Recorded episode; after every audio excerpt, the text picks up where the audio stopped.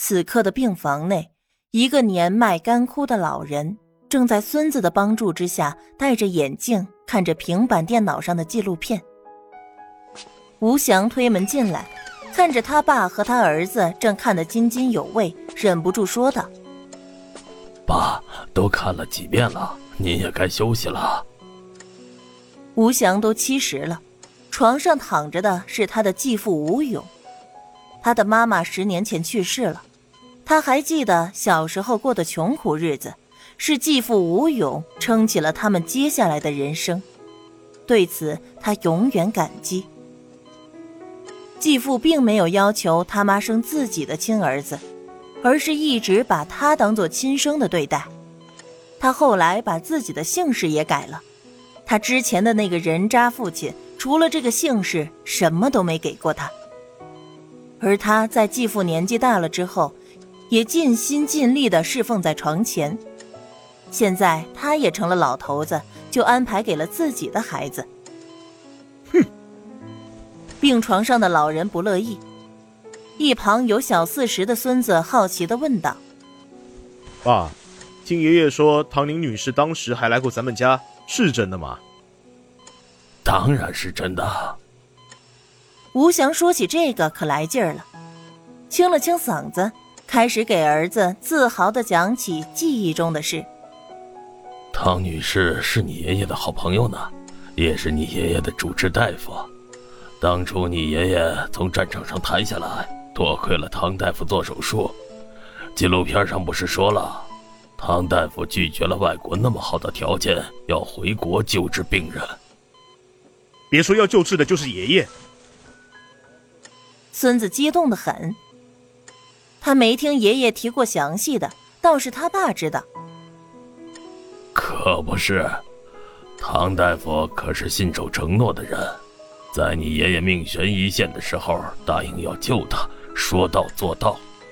当时他不会开颅手术，专门去米国学了一年，回来就把你爷爷脑袋开了，胆片取出来，从此。你爷爷就恢复健康了，唐大夫可是咱们家的大恩人，不但救了你爷爷，还介绍了你奶奶给你爷爷相亲，俩人一下子相中了对方，这才有了咱们家现在。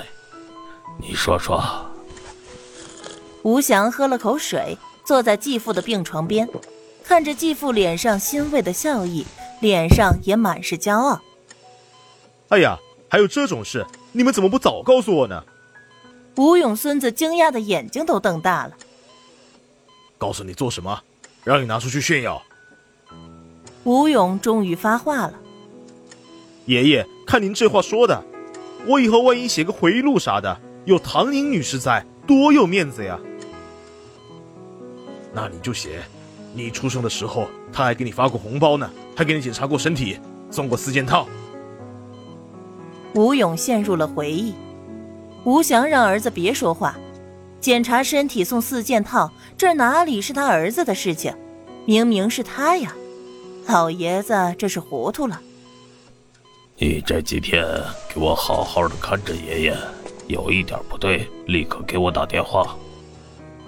他临走的时候交代儿子：“爸，你放心吧，我知道轻重，不过我看爷爷还是跟以前一样啊。”你是不是太多心了？愿吧。吴翔也在心里安慰自己。对了，怎么还送过四件套？我都不知道呀，还在家里吗？这可是值得保留的，唐玲女士送的呢。吴翔还真想给儿子一巴掌。四件套是有，不过不是送给你的。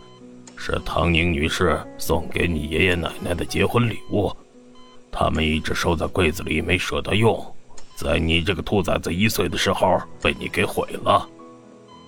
啊，被我给毁了？呃，你去捉迷藏，爬到柜子里尿了一泡，等你爷爷发现的时候都没了，直接把整个四件套给毁了。吴翔说完。看着儿子哎呦哎呦的直打自个儿的头，那副糟心的模样，不由得让他乐了。这些都是真事儿，想写到你书里你就写，我走了。病房里垂垂老矣的老人，仿佛被抽干了所有生机和活力，除了仪器还能够证明他还活着。他的眼睛已经模糊不清，但始终没有从平板上移开。那上面的纪录片播放了一遍又一遍。唐宁女士从年轻时候的照片一直到老年。唐宁女士，现在的人都这样叫她，可她只知道她叫唐大夫。记忆深处的“唐大夫”三个字，一下子把她拉回到了边境线上那潮湿闷热的空气中。唐大夫也太年轻了，他永远冷淡疏离，专业果断，一把手术刀撑起了所有伤员的希望。他是所有伤员心目中的神，无人敢亵渎。曾经的他也做过痴心妄想的美梦，后来还好自己想通了，否则岂不是要给他造成困扰？也正是他的想通，才能让这份平淡的友谊一直维持了下去。虽然在人生的后面几十年都没有再见过面，但他已经足够满足。在新闻里看着他，心里便觉得自豪，不愧是他们的唐大夫，就是厉害。这些年，他送走了很多人，也对得起家庭和朋友。沈芳在走的时候是没有遗憾的，是笑着的。他还送走了那些在战场上受伤的许许多多的兄弟们。他总以为会先走到唐大夫前面，没想到却是他。送走了唐大夫，这辈子也没白活。年轻的时候热血过，为了报效祖国敢牺牲一切。后来幸运的被唐大夫救了，又托了唐大夫的福，幸运的组建了家庭，感受到了长达几十年的家庭温暖。夫妻和睦，孩子孝顺，心境也越发的平和稳定。唯一的遗憾。就是腹部绕杠没能赢过唐大夫。在他想要努力锻炼的时候，唐大夫拿着小树枝把他抽了一顿，赶回到了病房休息。